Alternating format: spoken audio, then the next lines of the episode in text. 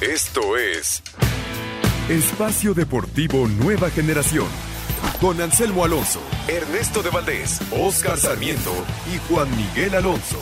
Cada generación tiene su historia. Comenzamos. Estos son los encabezados en las páginas de internet. 889noticias.mx Muere Kobe Bryant, leyenda de Lakers en accidente de helicóptero. El escolta Kobe Bryant, una leyenda de los Lakers de Los Ángeles, falleció hoy a los 41 años de edad a consecuencia de un accidente de helicóptero donde viajaba con varias personas más. UDN.mx, Gianna Bryant, de 13 años de edad, fue confirmada entre las víctimas del accidente.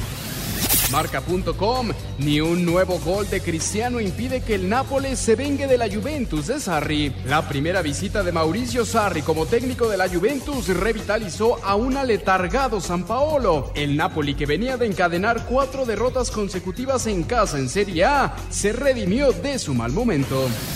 Cancha.com trepa Pumas al liderato del Clausura 2020. Pumas se colocó de manera momentánea en el liderato general de la Liga BBVA tras vencer 1 por 0 a Monterrey. Llega a 7 unidades, manteniendo el invicto en el campeonato y sumando su segundo triunfo en casa. Amigos, amigos, bienvenidos. Esto es Espacio Deportivo Nueva Generación de Grupo ASIR para toda la República Mexicana. El día de hoy, en este trágico domingo 26 de enero, nos acompaña Oscar Sarmiento, Ernesto de Valdés, en los controles Francisco Caballero, Mauro Núñez en la producción, hablando acerca de lo más relevante de la jornada deportiva. Un programa distinto, Oscar, un programa bastante difícil de arrancar con una sonrisa luego de, de, lo que pasó por la mañana en Los Ángeles, donde una de las máximas figuras, no solamente del básquetbol, sino del deporte, pierde la vida en una, una catastrófica accidente, ¿no? ¿Qué tal amigos? Muy buenas noches. Eh, lo mencionas bien, me parece que hoy el gremio deportivo estamos de luto. Lo mencionas muy bien, es, era un tipo, eh, ganó todo, eh, no cualquiera tiene cinco anillos en la NBA. Eh, un tipo diferente. Eh, tristemente el accidente en el helicóptero de hoy que pues que nos mancha, ¿no? Porque es una mancha muy triste en este ámbito deportivo y más doloroso porque se va con su hija. demasiado triste, una adolescente de 13 años que tenía un, un camino muy, muy largo todavía por vivir y hoy, hoy, es un angelito, al igual que el señorón Kobe. El día de hoy, eh, por la mañana, se, se, informó a través de la agencia de noticias. A las 10 de la mañana, TMZ, tiempo local, ¿no? Eh, un choque del helicóptero en el cual viajaba en la localidad de Calabazas, allá en, en California. Sí, señor. Nueve personas pierden la vida. Ernesto Valdés, ¿cómo estás? ¿Qué pasó, Juan, Oscar, amigos que nos acompañan con esta noticia que estremeció al mundo entero? Eh, se fue, como bien dices, Juan, no solo uno de los mejores basquetbolistas en la historia, uno de los mejores deportistas, eh, y tanto dentro de las duelas como fuera de ellas, un tipo reconocido, querido por la gente. Eh, hemos visto las muestras de cariño que, han dado alrededor del mundo. un tipo que deja cantidad de récords, uno de los mejores, sin duda, mejores basquetbolistas en la historia de la NBA. Y como bien dice Oscar, se va junto a su hija, eh, Yana, 13 años, eh, uno de los sueños que tenía Kobe Bryant, siempre lo dijo, era poder ser coach de su hija algún día, y ahora se da este trágico accidente, va a ser recordado este día como uno de los peores en, la historia del mundo deportivo, así lo, lo veo yo, y, y, pues nada, a seguir adelante, que descanse en paz Kobe Bryant, ya lo platicamos un poco más adelante, el historial que tiene como uno de los mejores deportistas y mejores basquetbolistas en la historia.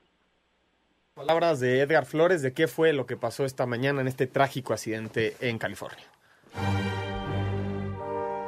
El legendario basquetbolista de Los Ángeles Lakers, Kobe Bryant, falleció la mañana de este domingo en Calabazas, California, luego de sufrir un accidente aéreo a bordo de su helicóptero alrededor de las 12 horas tiempo del centro de México. El personal de emergencia y el sheriff de Los Ángeles confirmaron el fallecimiento de nueve personas, entre ellas el cinco veces campeón de la NBA, así como su hija Jana María. Escuchemos al jefe de bomberos de Los Ángeles, Darby Losby. a las 9.47 recibimos una llamada del 911 por posible caída de helicóptero y un incendio de arbustos. Al lugar de los hechos y al llegar al departamento del sheriff, ambos entramos en mando unificado para manejar el incidente.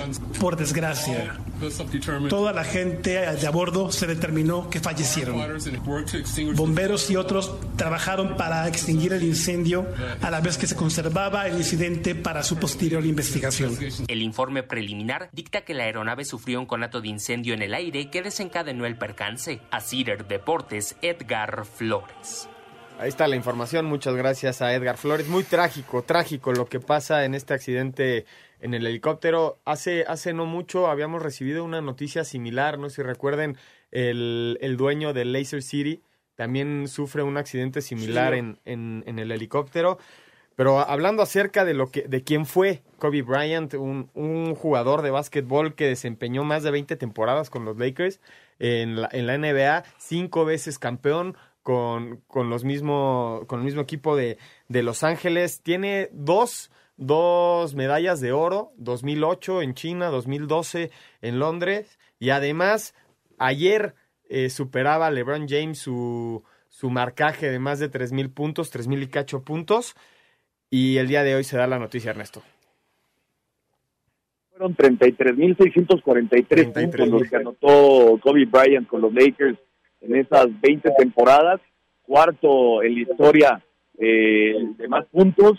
Justamente, como bien platicas, ayer LeBron James lo superó, eh, inclusive James usó la frase Mamba for Life, eh, así era conocido Kobe Bryant, su mentalidad ganadora, el Black Mamba lo apodaban, deja mucho, muchos legados, muchos récords, también fue 18 veces llamado al Juego de Estrellas, el máximo en la historia, 11 veces miembro del equipo Star, eh, 9 veces eh, reconocido en el equipo defensivo de la temporada, el máximo anotador en 2006 y 2007, ganador del concurso de clavadas en 1997, eh, 25 partidos con 50 o más puntos solo por detrás de Will Chamberlain y Michael Jordan, en fin, el legado que deja Kobe Bryant es impresionante y le añadimos también cuando ganó un Oscar, ¿no? Un deportista que ganó un Oscar por un documental que hizo de jugadores retirados de la NBA, el legado que deja Kobe Bryant, e insisto, yo creo que es de los personajes dentro del mundo deportivo más reconocidos y sobre todo más queridos. Y además, las muestras de cariño que se han dado hoy alrededor del mundo, tanto de deportistas como de actores, como presidentes, eh, en fin, demuestra el cariño que la gente le tenía a Kobe Bryant.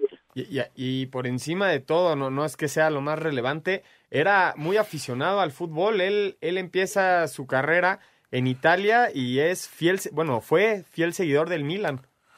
Y recordemos un... un... Sí, casi juega con el Milan, intentó debutar en la Serie A, al final eh, no, no se dio, eh, no, no, no se dio que jugara para el Milan, pero como bien dices, era un gran aficionado al, al equipo rosonero eh, y también hablaba perfectamente español. Su mamá, su, su esposa es de origen mexicano, por, por lo mismo hablaba español y justamente hace unos días hablaba de la llegada de Chicharito y lo que iba a pasar con Bell. En fin, era un tipo muy completo, Kobe Bryant, eh, y, y se nos va uno de los grandes en la historia. Sí, a ver, este, mi querido Ernesto, dos puntos. También lo que dices que tuiteó sobre el gran Chicharito y en su momento también tuiteó en el regreso de Ochoa al América, le puso un Twitter ahí, eh, porque como lo mencionas, era un fanático del fútbol, del fútbol soccer, que realmente era un tipo eh, muy deportista que se empapaba de todo, de todo tipo. Ahora, yo te, yo te pregunto a ti, Ernesto, eh, ¿lo podemos llegar a comparar por el legado, por los números, por, por todo lo que, lo que hizo dentro de su carrera dentro de la NBA con Michael Jordan? Yo creo que eh, Jordan está un, paso arriba. Me parece que Michael Jordan es el mejor de la historia. Está también por ahí Karim Abdul-Jabbar, eh, el máximo anotador en la historia de la NBA. Pero sin duda tiene que entrar en la conversación Kobe Bryant. Cinco anillos de, de las finales de la NBA, eh, todos los récords que rompió que ya mencionaba. En fin, yo creo que sí, sí entra en la conversación Kobe Bryant dentro de los tres primeros mejores basquetbolistas de la historia, para mí. Sin duda alguna, de hecho los entrenadores de la NBA siempre manifestaron esta famosa pregunta de si queda un segundo en el reloj, ¿a quién le das la bola para que tire? Y todos contestaban Kobe Bryant, porque a él no le temblaba el pulso. Fue lo que dijeron los entrenadores de NBA. Sí, la mentalidad que tenía Kobe Bryant era impresionante. Eh, así fue reconocido durante toda su carrera y por eso su legado es tan importante. Me parece que más que los números, más que los títulos, más que los triunfos que tuvo, la, el legado que deja de mentalidad para los deportistas, para la vida en general es muy importante. Eh, era Kobe Bryant uno de los de los deportistas que siempre quisieras tener en tu equipo porque no conocía la palabra fracaso, ¿no? Él, buscaba siempre la victoria y, y por eso me parece que fue tan exitoso durante, durante su transcurso en el básquetbol de los Estados Unidos. Ah, además de su talento, la mentalidad era algo que caracterizaba a esta gran estrella de la NBA. Vamos a escuchar a Memo García que nos propone la semblanza de Kobe Bryant. Kobe Bryant fue un ícono de la NBA, un emblema de la liga y de los mejores jugadores en la historia del básquetbol. Desde la cuna traía el amor por el básquetbol ya que su padre Joe fue jugador profesional y a que nació en una ciudad con tanta pasión por el deporte ráfaga como fue la ciudad de Filadelfia. La vida le tenía marcada que su destino sería ser jugador de los Lakers de Los Ángeles, ya que en el draft de 1996 fue seleccionado en la ronda 13 por los Hornets de Charlotte para minutos más tarde ser traspasado a la quinteta angelina por Blake Divac y otros jugadores. En uno de los cambios más inesperados de la historia, Kobe aprendió de varios jugadores. Muchos mentores, eh, empezando con mi, mi, papá y después eh, jugadores como Michael Jordan y Magic Johnson y Larry Bird y algo así, a ver que el sueño que ellos tenían eh, un sueño que, que yo, yo, puedo hacer también. La Mamba llegó a los Lakers para tomar la estafeta del Magic Johnson y al lado de Shaquille O'Neal conformó uno de los dúos más dominantes de la NBA, que ganó un tricampeonato del 2000 al 2002. Después Kobe, con su extraordinario talento, conquistó sin el Shaq dos campeonatos más en 2009 y 2010. De los jugadores más completos que ha tenido la NBA, explosivo al momento de atacar hacia el aro, con un manejo de balón extraordinario, de movimientos ágiles y veloces, con sangre fría para realizar tiros imposibles y sobre todo en los últimos segundos. Logró hazañas increíbles, como el anotar 81 puntos en un juego y que lo hizo frente a los Raptors de Toronto el 26 de enero del 2006, cuarto en la historia en cuanto a puntos anotados con 33.643. Sus 20 años de carrera los jugó con los Lakers de Los Ángeles, un competidor nato y ganador por excelencia con 5 títulos de liga, 2 medallas de oro olímpicas, 18 participaciones en Juegos de Estrellas, más valioso de la liga en el 2008 y en dos ocasiones el más valioso de las series finales. Su talento lo trasladó de la duela al cine al obtener el premio Oscar en el 2018 por el mejor corto animado con su obra maestra Dear Basketball, en la que expresaba sus sentimientos hacia el deporte de sus amores. Tan grande su legado que se dio el lujo de tener dos números como el 24 y el 8 y tener con ambos estadísticas extraordinarias. Hablaba español y estaba ligado a México al estar casado con Vanessa Cornejo Urbieta, quien es de raíces mexicanas. Se va una leyenda del básquetbol y uno de los mejores de la historia. Para Sir Deportes, Memo García. Ahí está la información, muchísimas gracias a Memo García y en el, medio, en el mundo de redes sociales, el mundo deportivo y, en general en el mundo se han proclamado figuras muy importantes como el expresidente de Estados Unidos Barack Obama dándole el pésame a la familia, de hecho Donald Trump también habló acerca de, de Kobe Bryant, de, de que de que fallece, Michael Jordan también ya se pronunció, Rafa Nadal, tenemos las palabras de Maradona. Igual de Maradona, y tiene una frase muy bonita, se van todos los buenos. Y también Leonel Messi le pone algo, no tengo palabras con todo el cariño para la familia, porque es un momento muy triste. Eh, hoy se habla de la NBA, pero también va de la mano la NFL, el fútbol, eh, el americano, todo, todo. Hoy, hoy estamos este, en esta pena que nos conmueve a todos. Eh, Michael Jordan, que es denominado el mejor de la historia, tristísimo eh, el mensaje. Si pueden, dense una vuelta a las redes sociales de Michael, que habla muy bien de Kobe Bryant. Nosotros vamos a ir un corte y regresamos para empezar a hablar de la jornada número 3 de la Liga MX. Que descanse en paz, Kobe Bryant. Ningún jugador es tan bueno como todos juntos. Espacio Deportivo Nueva Generación. Un tuit deportivo Arroba Shaq, Shaquille O'Neal, Kobe era mucho más que un atleta, era un hombre de familia, era lo que más teníamos en común. Abrazaré a sus hijos como si fueran los míos y arroparé a los míos como si fueran de él. El Leganés de Javier Aguirre sacó un valioso empate a cero de visitante frente al Atlético de Madrid. Por los colchoneros, Héctor Herrera entró de cambio al 62. Escuchamos al Vasco Aguirre. Sabíamos quién, ni en las pachanguitas quién era portero, al final que se puso el que quiso, un desorden brutal y, bueno, al final esto, líos, problemas, pero bueno, pues yo pienso que eso sobraba, ¿no? Eh, fue un partido bonito, ellos intentaron, nosotros también, cada uno con sus posibilidades. Se ve la diferencia de puntos, pero bueno, el equipo dio la cara, insisto en ello. Néstor Araujo fue titular en el 0 a 0 entre el Celta y el Eibar. Getafe derrotó 1 a 0 al Betis. Andrés Guardado salió lesionado al 33. En Holanda, Eric Gutiérrez jugó 7 minutos en el empate a 1 entre el PSV Eindhoven y el 20. Edson Álvarez se quedó en la banca en la derrota del Ajax frente al Groningen de 2 a 1. En la Copa de Portugal, Porto perdió 1 a 0 con el Braga. Jesús Corona tuvo actividad todo el encuentro y por si fuera poco, entraron a robar a su casa. En Italia, Napoli derrotó 2 a 1 a la Juventus. Irving Lozano sin actividad. Para Sir Deportes, Memo García. Muchas gracias a Memo por la información. Regresamos a Espacio Deportivo, ya hablando acerca de la Liga MX, la sorpresa de la semana, Ernesto Oscar, el Cruz Azul. El Cruz Azul suma sus primeros tres puntos como victoria en el Estadio Azteca y le gana al Santos 3 por 0 en un partido donde en un principio se vio un Cruz Azul ordenado y de la mano del Cabecita Rodríguez, su mejor jugador de la temporada pasada y esta. Elías Hernández anda muy bien. Y también hablar del hijo del Chaco, que hizo un partido muy distinto a lo que le habíamos visto. A ver, me parece muy importante el tema que dices, Cruz Azul. Eh, me parece que es el equipo de la semana. ¿Por qué razón? Porque es un equipo que no le dábamos vida contra Santos, por lo que hizo Santos la semana pasada, cómo gana el partido casi al final del, de, de, de los minutos pero eh, es, es alabante el, la plantación que hace Ciboldi. ¿Por qué? Rápidamente se, se encuentra el, el 1-0. Eh, Santos se ve en su peor partido. Ojo, eh, no es problema de Cruz Azul. Gran partido de Cruz Azul. Pero Cruz Azul supo matar al equipo Santos en los momentos importantes. Ganando al minuto 2, 1-0 me parece que eso también te da otro, otra instancia de partido, otro manejo, otro semblante. Y lo que tú mencionas del Chaquito, me parece que este partido sí fue un jugador útil. ¿Por qué?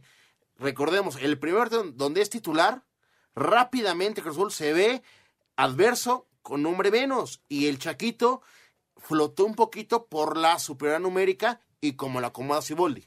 El resto, Cruz Azul despertó o se enfrentó un equipo del Santos que no, que no salió a jugar el día del sábado en el Estadio Azteca? No, es cierto lo que dice Oscar. Santos juega uno de los peores partidos desde que está al mando Guillermo Almada. Eh, al principio del partido perdieron tres, cuatro balones en su propia cancha que se volvieron jugadas peligrosas. Una de ellas, el gol del, del cabecita Rodríguez, muy importante para Cruz Azul ponerse adelante rápido en el marcador, pero, pero no creo que, que sea tema de, de Santos, ¿eh? me parece que Cruz Azul, como debe ser, como lo que es, como un equipo grande, jugó con mucha intensidad, jugó muy bien eh, con el balón, importantes también la, los regresos de, de jugadores, eh, Igor Lichnowsky ya tuvo actividad, el chileno, le da mucha solidez defensiva, y eh, lo de Romo en media cancha, lo de Luis Romo en media cancha, el, el exjugador de Querétaro, también muy importante lo que platicaban de Santiago Jiménez, me parece que fue extraordinario el partido del día de ayer y además hay que sumarle que ya vienen los refuerzos, ¿eh? ya llegaron a México dos refuerzos, eh, este Cruz Azul me parece que con este tipo de victorias eh, puede, puede empezar a, a despertar y va a ser uno de los equipos contendientes, así lo veo yo, aunque hay que esperar, ¿no? Obviamente un 3-0 contra Santos en la cancha del Estadio Azteca no te dice nada de lo que va a ser toda la temporada para, para la máquina, pero eh, insisto, la intensidad con la que jugó el equipo del Cruz Azul el día de ayer fue muy importante para sacar esta gran victoria. Yo creo que también se basa mucho en esta gran actitud del, Cruz Azul, esa media cancha con Vaca y, Romo que, cierran muy bien los espacios en medio y recuperan y empiezan a abrirle la cancha al equipo del Cruz Azul. Ya veremos ya veremos si después de este resultado esto es historia de todos los años, la, afición se empieza a ilusionar con un 3-0. Ya veremos, la próxima semana visitan al equipo del Toluca en el MS10. Ojo, eh, es un tema importante lo que les voy a comentar. Eh, no hablamos bien, no hablamos mal de, de, Cruz Azul. Realmente hace un gran partido, un partido eh, muy físico, donde Cruz Azul sabe este, tener beneficio de sus individualidades que terminan en buenos goles. Santos no le regala ningún gol a, Cruz Azul. Cruz Azul lo sabe hacer muy bien. Me gustaría ver a este Cruz Azul con estas caras. Ojo, dos puntos importantes para la máquina. La primera, no es un equipo completo porque le faltan lesionados o el cabecita entró de cambio los últimos 20 minutos más menos y los dos refuerzos. Yo quiero verlos cuando el equipo jale bien en tres jornadas. Ahora tiene tres partidos muy fuertes, pero yo creo, con los juegos que tiene, puede salir avante a esto, porque es un platel eh, muy enriquecedor para jugar los partidos.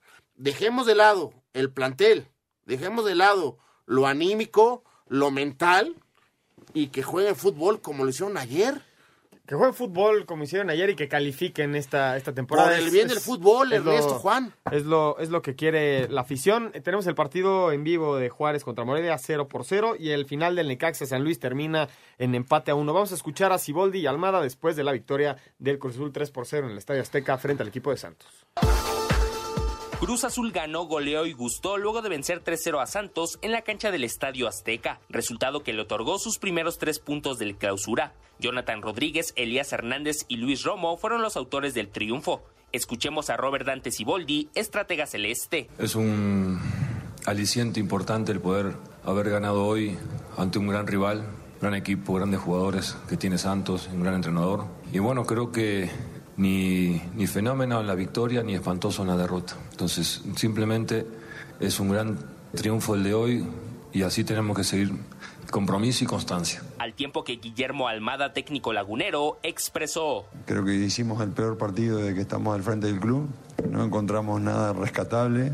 No tuvimos la actitud ni el deseo, con líneas separadas, futbolísticamente no estuvimos bien. Hay que corregir y analizaremos bien las causas, que la verdad fue inesperado por lo que venía rindiendo el equipo. ¿no? A Deportes, Edgar Flores. Muchas gracias a Edgar. Y en Tijuana, Tijuana saca el empate a cero frente a las Águilas del la América en un partido donde para mí los que hacen que se mantengan cero la, la portería fue Guillermo Ochoa y la Jud, que tienen un par de intervenciones muy buenas. Los porteros, poca llegada de los dos equipos. Correcto, a ver, tema de América, vamos a ser objetivos.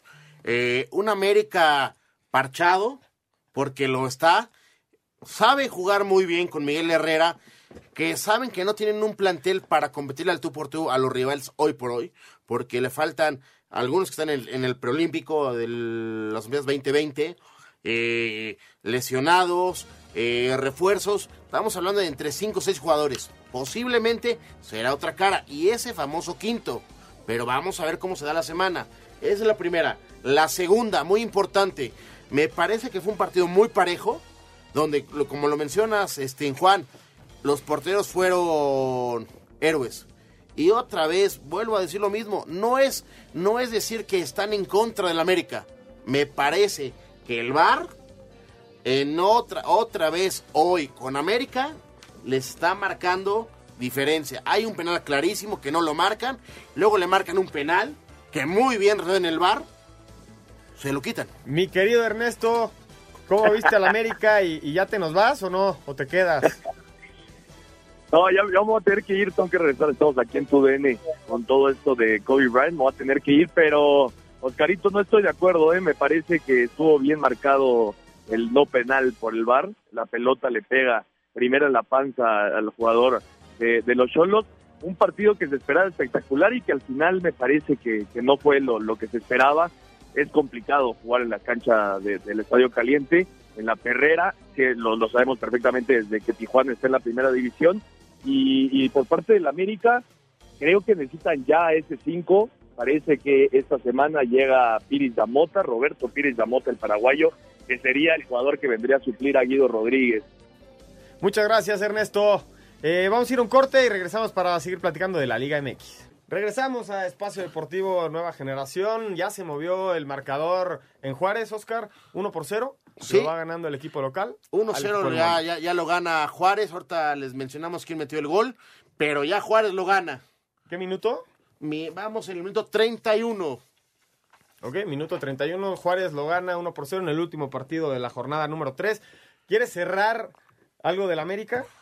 ¿Quieres Amé- mencionar algo más del funcionamiento de las Águilas? Veremos que empiecen a levantar. Tiempo al tiempo. Yo más digo Hay que exigirles Por de una supuesto, vez. porque es, el, es un equipo grande para empezar a, a los resultados. Ojo, América lleva 180 minutos sin recibir gol. Todavía debe la jornada 1. Entonces, América, América le falta mucho para ser un equipo candidato al título. Hoy, hoy, por cómo está jugando y todo y los puntos que tiene, estará en liguilla, pero no es candidato. Vamos a ver cuando el equipo esté completo que tiene que ser candidato al título. Vamos a ver qué tan felices quedaron los técnicos después de este empate. Venga. En cotejo cerrado y de pocas emociones, Tijuana y América repartieron puntos en la cancha del Estadio Caliente luego del empate a cero. Miguel Herrera, técnico de las Águilas, adjudicó el resultado a la falta de recambios ofensivos. Por el primer tiempo un, un par de acciones buenas, pero ellos manejaron mejor la pelota. Y el segundo cambió, la manejamos mejor nosotros, pero también carentes de, de profundidad. Creo que no, no hubo claras oportunidades para ninguno de los dos, ¿no? Por ahí al principio del juego, pero pues no, no, no. Nos, está- nos falta gente que, que tenga profundidad. Marcador que para Gustavo Quinteros, estratega fronterizo, no fue justo. Tuvimos varias situaciones claras para hacer el gol. En el primer tiempo, dos de Zambeso, un cabezazo de Miller, un cabezazo de González Pírez, cuatro situaciones claras. O sea que, y el segundo tiempo tuvimos la, la más clara al final. Así que en situaciones de gol creo que Tijuana mereció mucho más. A Cider Deportes, Edgar Flores.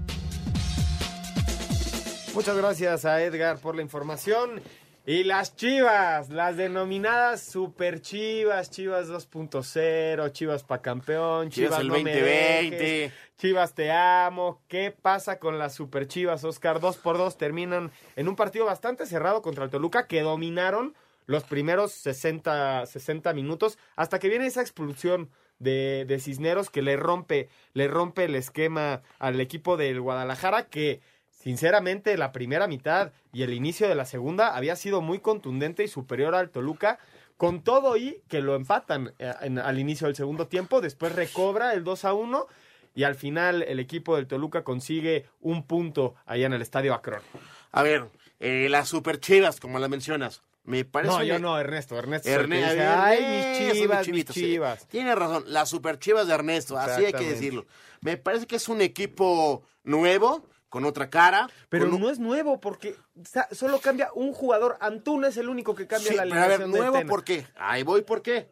Nuevo por la mística, por el lidera- liderazgo. nuevo torneo? Técnico, nuevo torneo, nuevos objetivos, nuevas cosas. Son, es un nuevo año, las nuevas chivas, con, con sus flagantes este, en refuerzos. Que si les cayó uno, bueno, por X circunstancias, ya fue.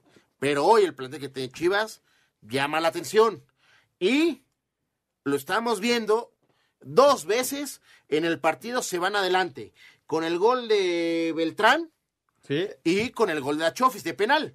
Ojo. Qué golazo el de Beltrán, ¿eh? Muy es buen una gol. jugada de Chivas de más de 14 toques desde la portería. Bien trabajado entonces en la semana, ¿no? bien trabajado. Una pal- palomita para el técnico Luis Fernando Tena. Palomita. Me parece que eh, con confianza, con eh, proyección. ¿Es expulsión? Sí, sí, sí. Bien expulsado. Porque finalmente es una doble amarilla, no es una Claro, roja directa. claro. Es- esa fue lo, fue lo que pensé de inmediato. Sí, es verdad que no tiene intención de pegarle, pero finalmente el, el jugador de Toluca, no recuerdo quién fue, sale con todo, con toda la boca Floreada. floreada. Sí, señor. Está bien eh, amonestado en la segunda amonestación y bien expulsado por segunda amonestación. Y la polémica del partido, este, este penal que se cobra, que vemos esta clase de penales en la mayoría de los tiros de esquina y que el árbitro estaba en una posición bastante cerca de la falta, no la cobra de inicio y después el VAR es el Es que, le dice, chécala, se limpia las manos y marca el penal. Vuelvo a lo mismo, este Juan. eh, a ver, el VAR nos está complicando varias cosas. ¿Por qué? Porque la visión que se tiene dentro del área, el ritmo, el roce, te dice, juegue. Pero en el VAR te dicen, hay algo raro. Y tú cuando la analizas dices, no está normal este movimiento. Pero se supone que el apoyo del VAR es en una en un error grave del árbitro. Estas jugadas cuando les pasan- conviene, cuando les conviene. Exactamente. Juan, por eso no tienen no tienen al público muy contento con estas con este tipo de marcaciones Y llámese el equipo que sea Chivas, eh, Pumas, Cruz El Azul, que sea, ¿no? América. A veces todos, te toca y a veces todos, no. Todos, todos. El que tampoco terminó muy contento fue el Chepo. Vamos a escuchar sus declaraciones al igual que las de Tena. Venga. Las Chivas Rayadas del Guadalajara y los Diablos Rojos del Toluca terminaron dividiendo unidades tras empatar en el Estadio Akron. Dos goles por dos. El rebaño se fue adelante en par de ocasiones. Sin embargo, tras quedarse con un hombre menos por la expulsión del juvenil Ronaldo Cisneros, los dirigidos por Luis Fernando Tena no fueron capaces de aguantar y se vieron alcanzados sobre la hora. El propio Flaco Tena reconoció que al final de cuentas el empate fue justo. Y cuando después metimos el 2-1, teníamos, eh, cuando estábamos mejor en el control del juego y en el manejo de la pelota, donde se sentía más el, el 3-1, eh, viene la expulsión y ahí, ahí cambió todo. Ahí empujaron ellos y nosotros no pudimos contenerlos como debíamos y al final podríamos pensar que, que es justo el empate. Por su parte, José Manuel El Chepo de la Torre se quejó del arbitraje, asegurando que Óscar Macías estuvo marcando prácticamente cualquier contacto. Parece que estamos jugando a las muñequitas, ¿no? Entonces creo que es fútbol y, y yo creo que debieron de haber jugado un poquito más fútbol los señores. Ya viendo las imágenes sí me quedo muy, muy molesto. Para Sir Deportes desde Guadalajara, Hernaldo Moritz. Muchas gracias a Orlando Moritz. Vamos con el partido de Pumas que gana el día de hoy en CEU 1 por Bien 0. ganado, ¿eh? Le aboya la corona al campeón. ¿Qué pasa con el equipo norteño? Los No. norteños les pesa. Hace, hace no más de dos minutos me, me decías de, del América que va empezando, que no hizo pretemporada. Creo que es el mismo caso. para Monterrey igual, pero independientemente a Monterrey, Tigres, Santos, ¿les pesa venir a la capital? No, y además un- partido de Pumas muy bien, muy bien Muy bien trabajado, muy bien trabajado. Fue, fue superior al equipo del Monterrey Sí. en, en los dos tiempos y es, es Vigón, Juan Vigón, este contención que llega del Atlas a, a Pumas, que mu- muy criticado, es, es un jugador de bajo perfil que le ha dado un buen funcionamiento. Hoy al les dio tres puntos. El día de hoy. Hoy les dio tres le dio puntos. tres puntos y además del gol que hace, lo que hizo en media cancha el día de Sí, hoy es... hoy, hoy se fajó muy bien. Sí, y también me gusta ver otra vez a, a Barrera encarar por las bandas. Por supuesto. Esperemos que Barrera empiece a despertar otra vez. Porque calidad tiene, Ernest, este Juan. ¿Calificará Pumas? ¿Le va a alcanzar? Es muy temprano. Dame cinco o seis jornadas y te digo. No, a ver, te- dime una jornada, no dime cinco, Hoy, seis. con lo que le he visto, tiene posibilidades. Vamos a escuchar a Michel y a Mohamed. Con la anotación de Juan Pablo Vigón, los Pumas derrotaron en casa 1 a 0 al Monterrey para mantenerse invictos en el torneo, llegar a 7 puntos y al liderato de la tabla general. Habla el técnico Miguel González Michel. Creo que hemos sido acreedores y merecedores a este resultado. Yo creo que es el partido más completo que hemos jugado ante un rival que es el campeón y que lógicamente hay que jugarle a este nivel porque en cuanto te descuidas, Monterrey tiene una gran capacidad. Estoy muy satisfecho, es una idea de lo que buscamos, pero hay que intentar mantenerla en el tiempo y en la regularidad porque eso nos hará tener alguna esperanza más. Por su parte, el estratega de los Rayados, Antonio Mohamed, reconoció que fueron superados por el rival. Sin embargo, dijo que a su equipo le hace falta tiempo para que lleguen los buenos resultados, ya que en dos partidos solo ha sumado un punto. Lo que del partido nos superaron, fueron mejores, lo sufrimos mucho el partido, son justos ganadores, creo que hicieron mucho mejor las cosas que nosotros. Tiempo, y porque necesitamos más tiempo de rodaje, más preparación. Igual el torneo termina en mayo, ¿eh? así que seguramente vendré otra vez por acá. Después hablamos si querés. Asir Deportes Gabriel Ayala. Muchas gracias a Gabriel Ayala y el que también consigue su primera victoria del torneo fueron el equipo de los Tigres, 2 por 1 frente a la escuadra del Atlas. Al minuto 10, Quiñones adelanta el marcador. Después, al 49, vendría un penal cobrado muy bien por Geraldino. Y Guiñac al 64, aprovechando un, repo- un rebote rarísimo. Oscar, en media cancha, un, un jugador del Atlas intenta retrasar la pelota o le rebota la pelota y deja mano a mano a Guiñac. Y ahora sí que el francés es matón. Es no, matón. Le, no le puede dar esa oportunidad a Guiñac. ¿Cuántos puntos crees que le, que le ha dado Guiñaca al equipo de Tigres? Uy, compañero. Eh, en cuestión de gol, resultados. En este tipo de partidos sería muy interesante saberlo, porque Guiñac trae el equipo al hombro. Las victorias que, que hace Tigres al inicio de los torneos son así, son cortitas y, y definidas por No Guiñac. por, no por nada es el máximo goleador de Tigres, ¿eh? Sí, sin duda alguna. Vamos a escuchar a Nahuel Guzmán y a Cufré. Por el primer triunfo de Tigres en el clausura con goles de Luis Quiñones y Guiñac para el 2 a 1 sobre el Atlas, Nahuel Guzmán asegura hay mejoría, recobran confianza, pero cuestiona el penal en contra. Sí, es un partido importante, sobre todo por el resultado y por la mejora en el rendimiento. Sí da confianza porque se hicieron un montón de cosas que habíamos entrenado en la semana, porque casi no nos generaron situaciones de gol. Y me da la sensación de que la jugada es, el pisotón es claro, el árbitro lo ve y entiende que no hay intención. Quita la pelota y, se pisa al jugador. Es claro el penal. Lamentablemente hoy lo cobraron desde arriba y es una lástima que el partido se dirija por completo desde arriba. Leandro Cufré, técnico del Atlas, queda inconforme al caer 2 a 1 ante Tigres en el Universitario. Esperaba mínimo el empate con la anotación de Ignacio Geraldino, pero los rebasó Guiñac para el definitivo 2 a 1. Agradece el esfuerzo de sus jugadores. El partido estaba para cualquiera de los dos, pero lamentablemente no me voy contento con el resultado, ¿no? El funcionamiento del equipo no le puedo exigir más que eso porque la verdad que dejaron la vida en cada pelota, ¿no? Pero estoy orgulloso de, de este plantel. Desde Monterrey, informó para CIR Deportes Felipe Guerra García. Muchas gracias a Felipe Guerra García por la información. Y en otro partido, León vence 3 por 0 al equipo del Pachuca. Un León bastante contundente. Nos, nos tiene muy acostumbrado a esta clase de resultados. Pero muy triste, muy triste lo que pasa en, en la cancha de León. El debut de Pisuto, este jugador sub-17 que lo vimos brillar en el pasado mundial. Entra y a los dos minutos se rompe la tibia. Ay, compañero, mira, primer punto. Me parece que León, eh, todavía con la baja del JJ, nos demuestra que el equipo está completo para pelear eh, la liguilla y el título. Y lo que dice, lo de Pisuto, me parece una jugada eh, catastrófica, eh, ay, muy dolorosa y solito. Y además en su debut, estaba, estaba debutando, llevaba dos minutos en la cancha. Lo- los goles por parte de León fueron anotados por Mena al minuto 15, al 21 Ramos de penal y William Tecillo al minuto 56. Nosotros vamos a ir un corte y regresamos para terminar la jornada número 3 de la Liga MX y obviamente meternos en otros deportes.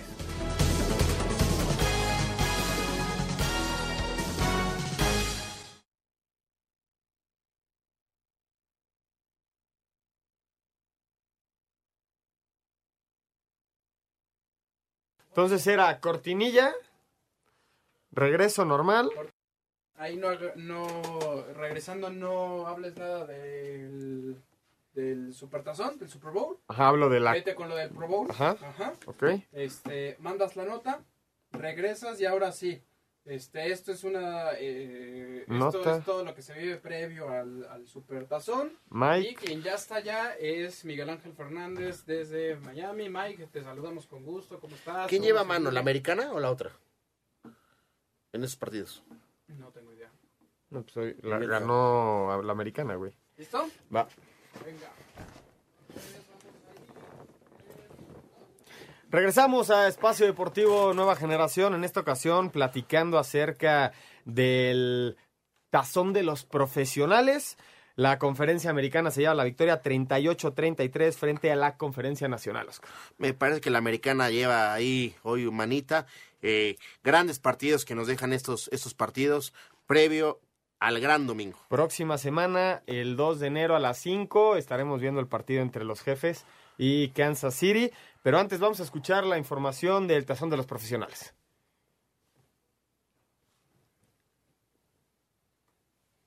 ¿Regresamos?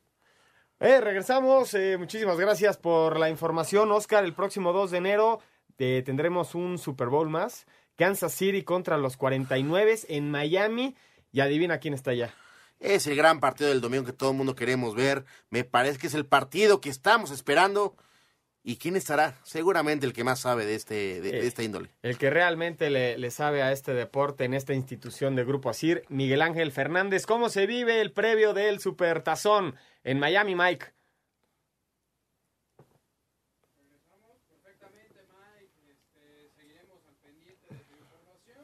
Y eh, Oscar, entonces, 49 contra Kansas, con quién Listo. A lo mejor platica, platica algo del eh, medio tiempo. Eh, va a estar J-Lo, eh, Shakira, el eh, himno lo canta Demi Lovato. Todo un espectáculo que vamos a vivir el próximo domingo 2 de febrero. Bla, bla, bla, bla, bla, bla. Cierto. Muchísimas gracias, Mike. Pues así está el panorama desde Miami, un encontronazo, lo que nos espera el próximo domingo 2 de febrero. Kansas City o 49, Oscar. Yo te digo una cosa, hay partidos que te gustan más, defensiva contra ofensiva. Fueron las mejores. Yo me quedo con los 49. Pero yo sé, yo sé que tú no, no estás esperando el partido, tú estás esperando a Shakira en el Por medio supuesto, tiempo con un J-Lo, Demi Lovato en el, en el himno americano. Un espectáculo el que nos espera, como cada año nos lo Eh, regala, ¿no? decir, esto ya nos tiene acostumbrados a que cada año tenemos un medio tiempo impresionante. Acuérdense que este deporte, el fútbol americano, parece como escrito por Hollywood. Siempre se define en los últimos segundos de manera heroica. Esta es la información que tenemos del fútbol americano y nos vamos a otro tema, Oscar. Venga.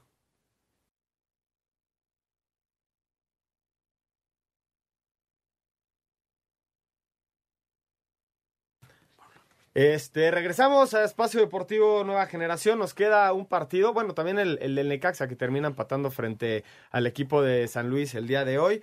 Pero el Puebla, el primer partido de esta jornada número 3, cae frente al equipo de Bucetich, el Querétaro, 1 por 0. Hubo bastante polémica durante su- el juego. por supuesto, y me, me- me- me parece que el partido se mancha mucho, eh, obviamente a raíz del 1-0 de, de Querétaro con el gol de Arreola. Sí, y rápidamente se ve en desventaja Puebla con la expulsión de Tabú.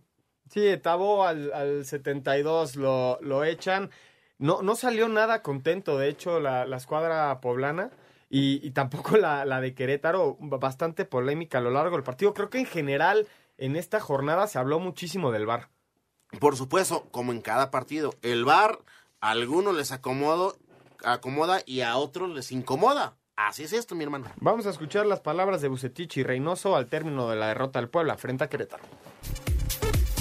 Muchas gracias a Gabriel Ayala por la información. Terminamos la información de la Liga de México. El medio tiempo, ¿cómo va Juárez, Oscar? Sí, ganando 1-0 Ju- Juárez. 1 por 0 Al medio tiempo. al equipo del Morelia, el último partido de la jornada número 3. Y nos vamos a otros deportes, Oscar.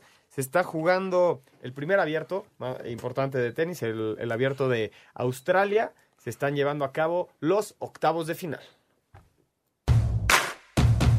En el abierto de Australia, los favoritos siguen avanzando. El suizo Roger Federer derrotó en cuatro sets al húngaro Martón Fuxovis por parciales de 4-6, 6-1, 6-2 y 6-2. En octavos de final se va a enfrentar al estadounidense Tennis Sandgren, quien sorprendió a Fabio Fognini en cuatro sets por 7-6, 7-5, 6-7 y 6-4. En las damas, la sembrada 1, la australiana Ashley Barty, venció a Alison Riske de los Estados Unidos por 6-3, 1-6 y 6-4. Novak Djokovic dio cuenta fácilmente en tres sets del argentino Diego Schwartzman, mientras que Raonic se impuso a Marin Cilic. En la madrugada de lunes se dará el duelo polémico entre Rafael Nadal y Nick Kyrgios. El español habla de las actitudes de Kyrgios. Un jugador que en teoría tiene el talento para ganar Grand Slam, un jugador que en teoría tiene el talento para estar luchando en las primeras posiciones del ranking, pues por algo está donde está, ¿no? Y, y es un jugador muy peligroso, pero es un jugador que le ha faltado continuidad. Para Sir Deportes, Memo García. Muchas gracias a Memo García y nos cambiamos al deporte favorito de Ernesto, el americano. El día de hoy se llevó a cabo el Pro Bowl en Orlando. La conferencia americana se impuso 38-33 a la conferencia nacional. El jugador ofensivo más valioso fue Lamar Jackson de Baltimore y el jugador defensivo más valioso fue Calais Campbell de Jacksonville. Qué partidos más cerrados, de verdad es una fiesta previa al Super Bowl. Me parece que hoy la americana se lo lleve bien, ¿no? La próxima semana, Super Bowl. ¿Qué esperas, Oscar? Yo voy a los 49 de San Francisco. ¿Por qué? ¿Vas ¿Por qué con crees? los 49? Yo ¿Por voy qué con crees? Kansas. ¿Pero por qué crees? Porque las defensivas ganan campeonatos. Siempre hay que cuidar bien el baloncito. Hay que escuchar a Ernesto antes de hablar de esto, ¿no? Para que nos más o Que nos menos nos, guíe, nos guíe un poco. En el medio tiempo va a estar J-Lo con Shakira.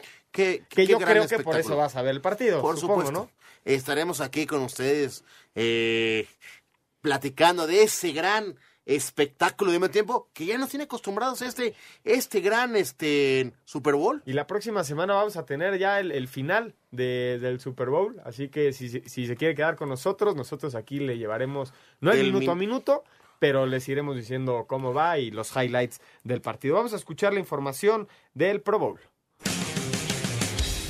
La ciudad de Miami será por ocasión número 11 sede del Super Bowl cuando este domingo 2 de febrero se enfrenten San Francisco y Kansas City. El Hard Rock Stadium será el escenario en donde se va a jugar por sexta ocasión un supertazón, ya que los anteriores cinco se disputaron en el Orange Bowl. En este estadio se jugaron los Super Bowls 23 entre San Francisco y Cincinnati, el 29 de San Diego en contra de San Francisco, el 33 de Denver frente a Atlanta, el 41 de Chicago en contra de Indianápolis y el 44 entre Nueva Orleans e Indianápolis.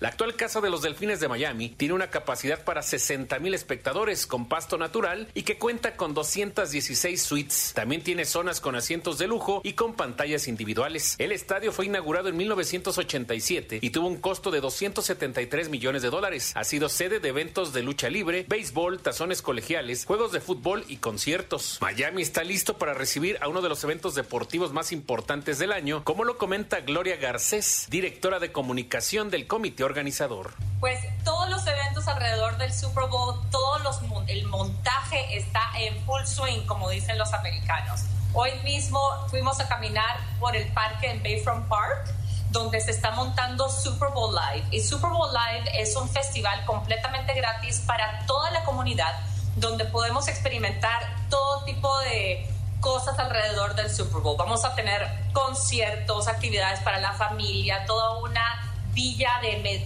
del medio ambiente porque hay una iniciativa ambiental muy fuerte, pero también podemos tener, eh, vamos a ver demostraciones culinarias entre chefs y jugadores de la NFL, van a haber parades eh, latinos y caribeños, fuegos artificiales, en fin, todo un sinnúmero de cosas. A nivel deportivo, la ciudad de Miami tiene a los Marlins del béisbol de las grandes ligas, al Heat de la NBA y al equipo de los Huracanes del fútbol americano colegial, además de las Panteras de la NHL. Para Sir Deportes, Memo García.